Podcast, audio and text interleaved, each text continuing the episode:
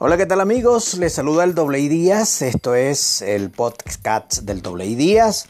Hoy es lunes 30 de noviembre. Sí, señor, ya se fue el mes de noviembre. Mañana inicia el mes 12, el mes de diciembre de este año 2020, de este año 2020. Buenos saludos y bendiciones a todos los amigos que siempre están pendientes de este podcast y siempre me escriben. Este, bueno, Em, voy a hablarles, hoy voy a hablarles de algunas cosas bien interesantes. Por supuesto, el chicharrón de las elecciones en Estados Unidos que todavía no están definidas. Y vuelvo, repito, porque ya lo he dicho antes, los medios de comunicación no tienen potestad de nombrar presidentes en Estados Unidos. Ellos dieron sus proyecciones, pero este, hay que esperar hasta el 14 de diciembre donde los colegios electorales van a dar la decisión. Pues sí, ganó fulano o ganó Perencejo.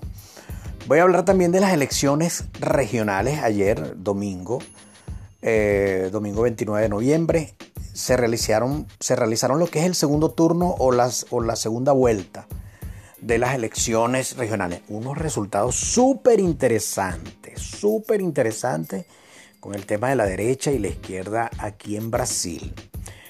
Y por supuesto, este, lo mejor de lo mejor, algunas cositas por allí eh, que sucedieron en este fin de semana y la vamos a estar comentando por aquí por el podcast del doble Díaz. Ya venimos.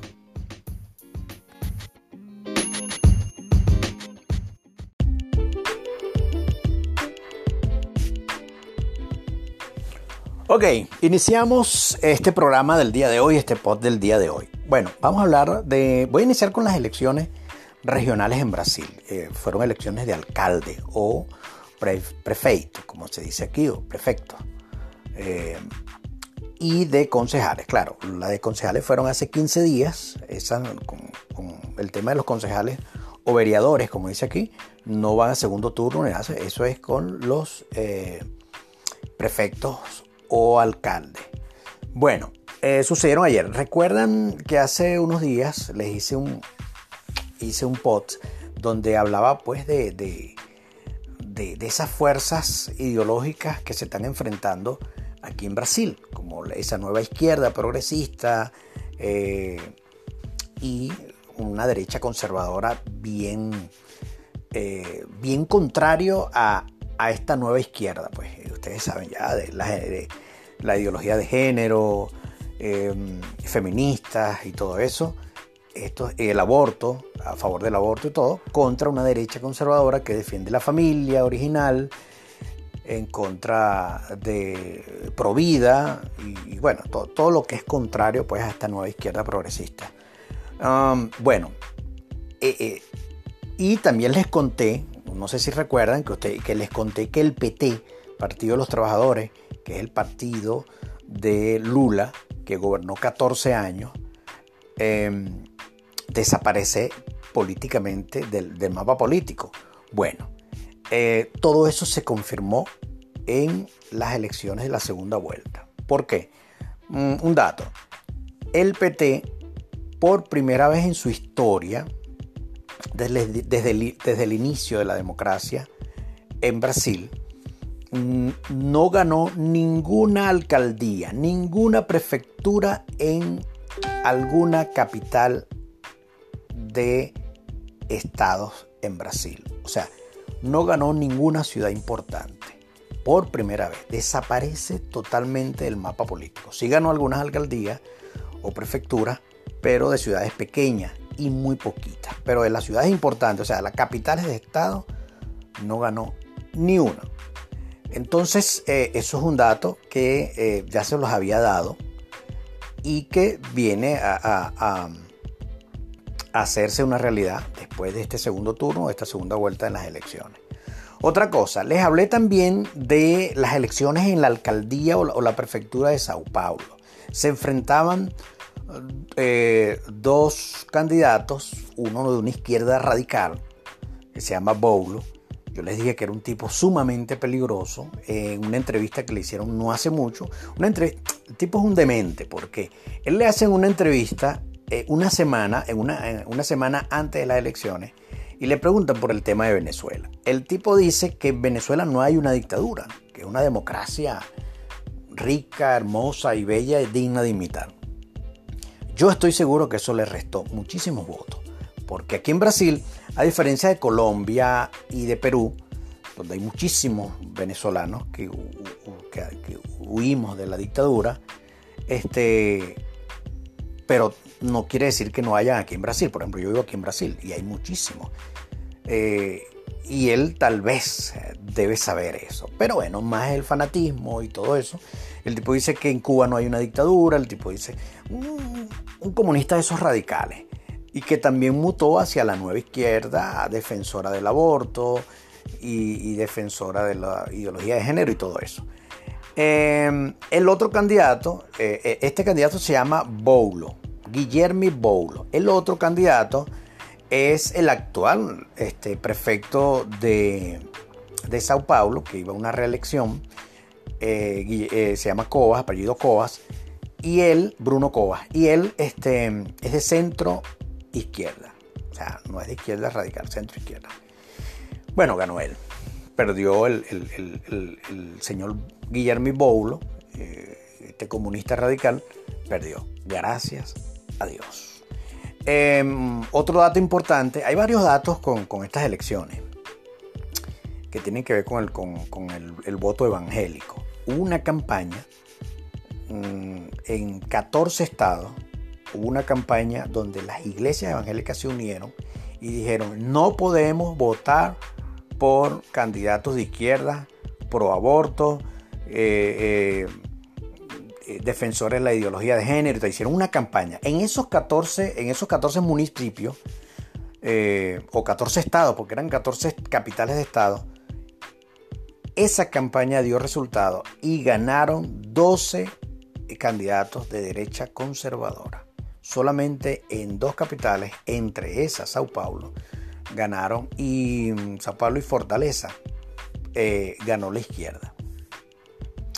Bueno, ese es un dato por ahí. Otro, eh, para que vean que cuando la iglesia se, une, la iglesia se une, no para, para presentar un candidato, no, no, para, para, para este, decir, mira, vale, nosotros no estamos de acuerdo ni con esto, ni con esto, ni con esto, por eso eso es antibíblico. Entonces, cuando esa iglesia, la iglesia se une, da resultado. Entonces, este es un país bien polarizado eh, ideológicamente. Y bueno, y esa es una. Otra. Recuerda que también le hablé de una candidata, una candidata en, eh, en Puerto Alegre. Ella se llama, ella es Ávila, apellido Ávila, Manuela Ávila. Ella también es una mujer sumamente peligrosa. Es del Partido Comunista de Brasil ella, bueno, también defiende eh, la dictadura venezolana, la dictadura cubana. Ella quiso disfrazarse de corderito, este, cambió su forma de vestir, porque era una, mujer así toda eh, estilo feminista, así bien. Y cambió su forma de vestir, empezó a hablar mejor, visitó iglesias evangélicas, pero la gente no se comió el cuento y ella perdió las elecciones ganó el señor Melo, que también es un señor de, derecha conservadora, y ganó pues en la capital del estado eh, gaucho, de Río Grande del Sur. Bueno, este, esas son esas dos noticias. Eso, eso es una buena noticia, que estos dos personajes de la izquierda radical hayan perdido las elecciones en la segunda vuelta eh, el día de ayer. Eh, la otra cosa es esa hay una polarización tremenda entre esa nueva izquierda y, una, y esa derecha conservadora. Este, eso por un lado. Por otro lado, eh, hoy aquí en Brasil se iniciaron unas discusiones a nivel del Tribunal Supremo de Justicia brasilero, eh, donde mm, la ala de derecha o la que defiende al presidente Jair Bolsonaro, los que lo apoyan, ellos están luchando para que el voto, no que sea manual, sino que haya, eh, se va a votar con máquinas, pero que, haya un, un, papel que identifique que tú votaste. Pues. O sea, a la hora de contar se cuentan las papeletas y se cuentan para que coincidan con lo que dice la máquina. ellos están luchando para que en las próximas elecciones, dentro de dos años, este, eh, haya un certificado físico, pues. Entonces ellos están, el voto impreso, pues como dicen. Ellos están, este, hoy comenzó esa discusión. Esperemos que se apruebe porque se va a prestar para muchas cosas. Bueno, como un ejemplo tenemos este desastre que pasó en, Estados Unidos, donde el voto por correo fue un desastre, y las maquinitas y todo eso que ustedes ya saben más que yo. Eh, bueno, ahora vamos a hablar, ya que tocamos el tema de Estados Unidos, vamos a hablar de Estados Unidos. Em, en estos días le hicieron una entrevista al presidente Donald Trump. Él, desde las elecciones, desde el, 3 de noviembre, no daba una rueda de prensa y no respondía preguntas a los, a los, periodistas. Y él, yo creo, eh, yo creo no, yo sé que es así esa campaña de terror que le tienen los medios de comunicación y, los, medios digitales o, las redes sociales, donde eh, el presidente Donald Trump coloca o postea un tweet y, el, Twitter se lo borra o, le pone un,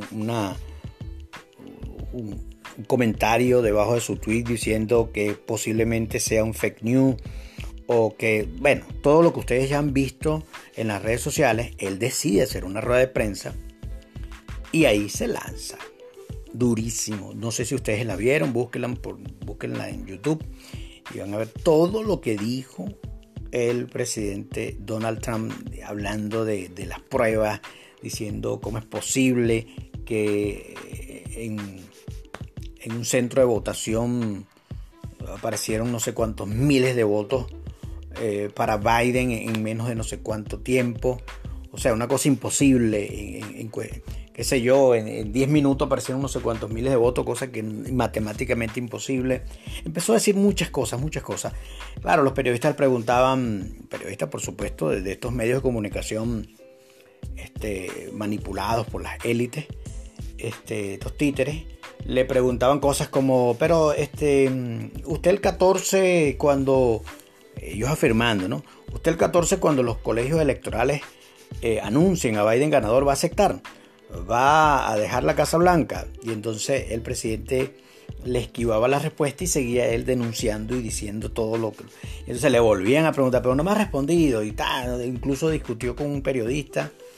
entonces le dice, siguiente pregunta. Y entonces era una, ahora era una muchacha y la muchacha le hace la misma pregunta que él no le quiso contestar al otro periodista que, se refería si, si, si, el 14 de diciembre anunciaban ganador los colegios electorales a Biden, él dejaba la Casa Blanca y él dice, claro, por supuesto que lo haría, tú sabes que yo lo haría. Pero si ellos hacen eso es un error. Pero los medios de comunicación salen, el, titular es, eh, Donald Trump aceptaría su derrota si el 14 de diciembre eh, el colegio electorales anuncian ganador a Biden. Admite, por fin admitió derrota, e, ese es el titular. Pero cuando ven el video, ven que enseguida sigue hablando que, hubo un robo, que hubo un fraude, que es imposible, que, que el señor Biden iba a ganarle incluso a Obama. Y una comparación que yo hago, yo hago una comparación con Venezuela. Ustedes saben que Chávez estuvo obsesionado con los 10 millones de votos. Ustedes recuerdan la propaganda, 10 millones por el pecho y no sé qué. Chávez nunca sacó 10 millones. Nunca, ni en su mejor momento. Y él estaba obsesionado con los 10 millones. Resulta que Maduro, en un, plebiscito, en, un, en un referéndum que hizo supuestamente la constituyente, sacó más de 10 millones de votos. En las elecciones del 2018 también sacó más, más votos que Chávez. Cosas que nadie, nadie se lo cree, pues. Es verdad que, Chávez se robó unas cuantas elecciones, pero todo el mundo sabe que Chávez tenía sus seguidores, cosa que no tiene Maduro. Pasa exactamente igual en Estados Unidos. Obama era el más popular y entonces resulta que Biden, un señor que, que, tiene demencia senil, que no sabe ni dónde está parado, que ayer el perro, su, perro lo tumbó porque no tiene ni fuerza para agarrarlo, entonces sacó 80 millones de votos según ellos. Eso, eso era lo que decía ayer eh, Donald Trump en, la entrevista. Entonces, eh, en relación a Estados Unidos, yo creo, yo creo que el 14 eh, de diciembre es el, resultado final. Y ojo, que incluso puede ser, es el resultado final, ojo, es el resultado final si anuncian a Biden. Pero cuidadito si el 14 no tenemos un ganador. No tenemos un presidente electo en Estados Unidos. Bueno, eso puede pasar.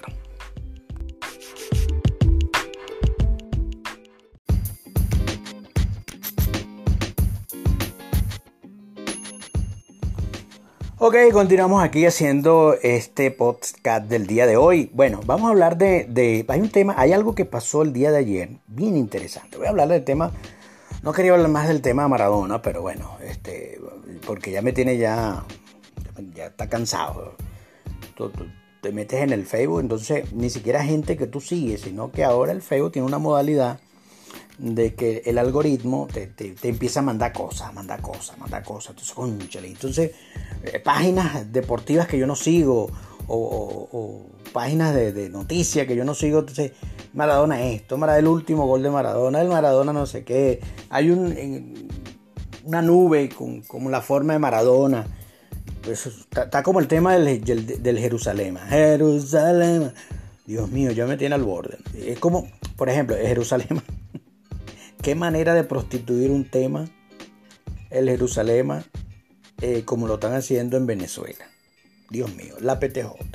Bueno, el 6CPC, los sidoristas, los trabajadores del aeropuerto, ese aeropuerto vacío que nadie viaja, entonces bueno, tienen bastante espacio para, para grabar el Jerusalén.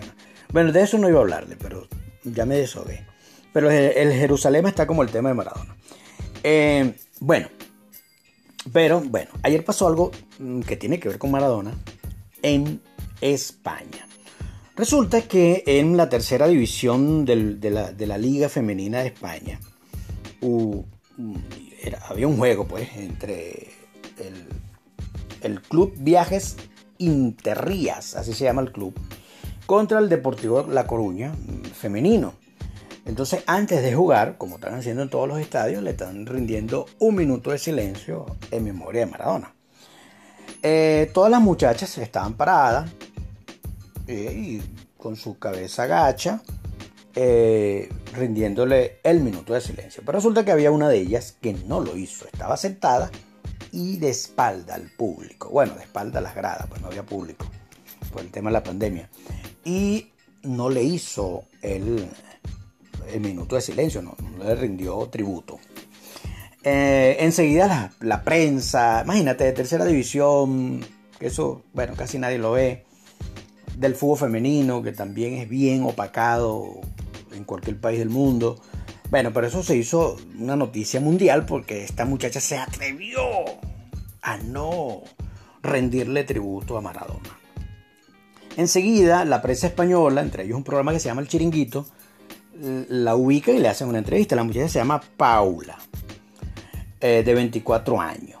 Ella eh, se negó pues a hacer esto y en la entrevista dice, mira, pues yo soy feminista, porque yo defiendo los ideales feministas y yo no, no, bueno, va en contra, yo no puedo, porque yo vivo denunciando.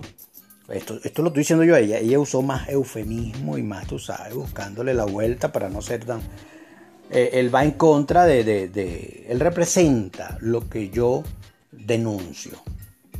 Y, los periodistas y todos saben, pues, que hay videos donde está Maradona golpeando a su esposa, donde hay videos y fotos de, Maradona con una jovencita abrazado y tal, y que no respetaba y tal.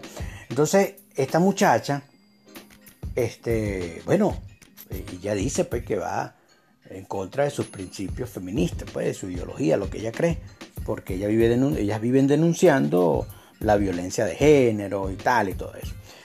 Yo personalmente, yo, una de las cosas de la feminista es que ellas se contradicen.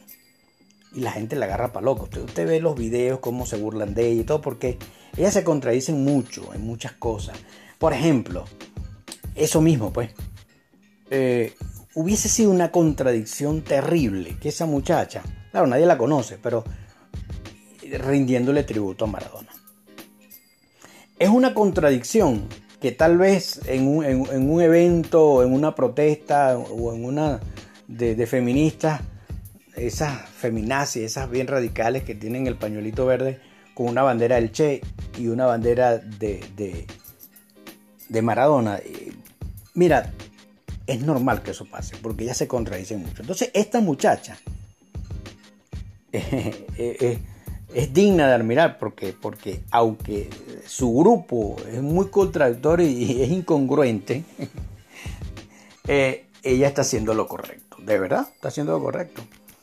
Y ya ha recibido amenazas de muerte, porque es una, una, una locura. Tú vas a amenazar a una muchacha que no quiso hacerle amenaza de muerte. ¿En qué cabeza cabe? ¿En qué cabeza cabe? Amenazar de muerte a una muchacha porque no quiso rendirle tributo a Maradona. ¿Tú has visto esto? Es más, ponte que Maradona, hermano. Póngase que Maradona nunca, nunca usó droga, que Maradona nunca apoyó la dictadura cubana ni la venezolana, que Maradona nunca le cayó golpe a una mujer, que Maradona fue de verdad un tipo recto y hay un jugador que no le da la gana de hacerle reverencia, tú lo vas a amenazar de muerte. Por favor. Y mucho más cuando esta muchacha tiene razón. Porque, porque era un golpeador de mujeres. Pues. Entonces esa es la locura que estamos viendo eh, eh, en este momento en el mundo. Ya venimos con más.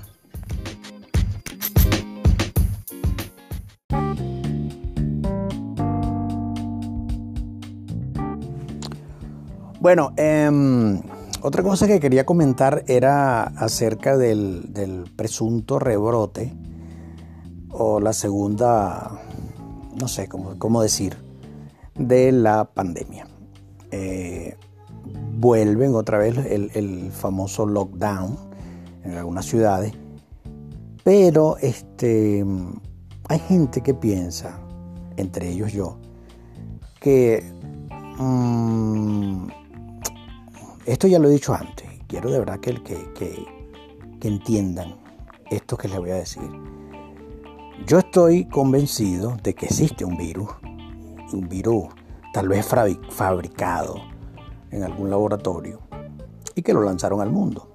Por cierto, en estos días, hoy leí que hay un científico, un doctor, no sé, que eh, estaba diciendo que el, que el virus no nació en Wuhan, que nació en una ciudad europea y de ahí lo lanzaron.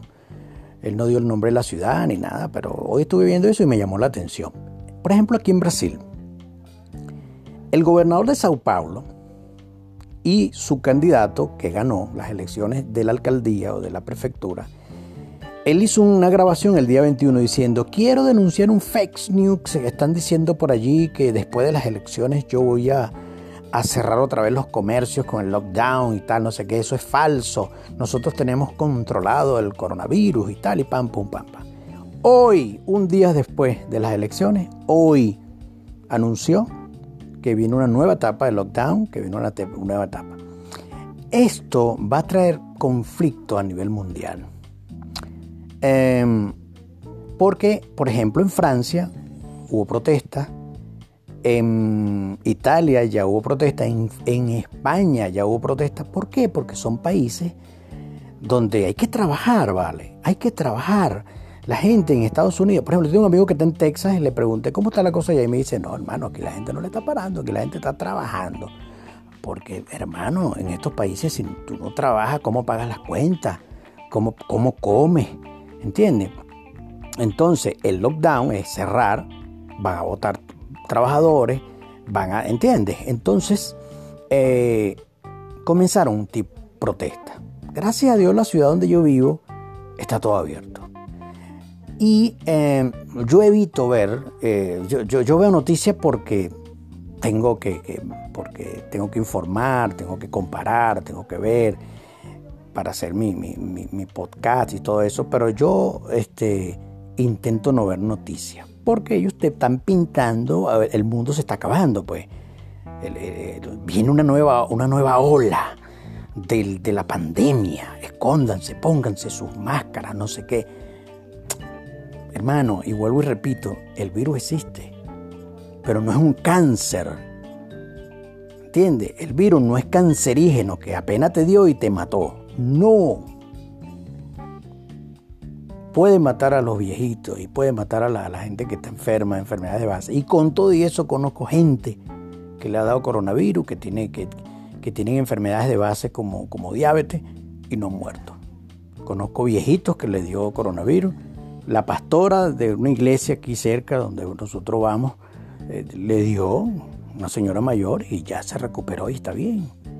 O sea, es un intento de las élites mundiales de mantener asustado a todo el mundo. Entonces tú, tú ves, esto, usted hace una, una, una recopilación de noticias de estos grandes medios de comunicación como CNN.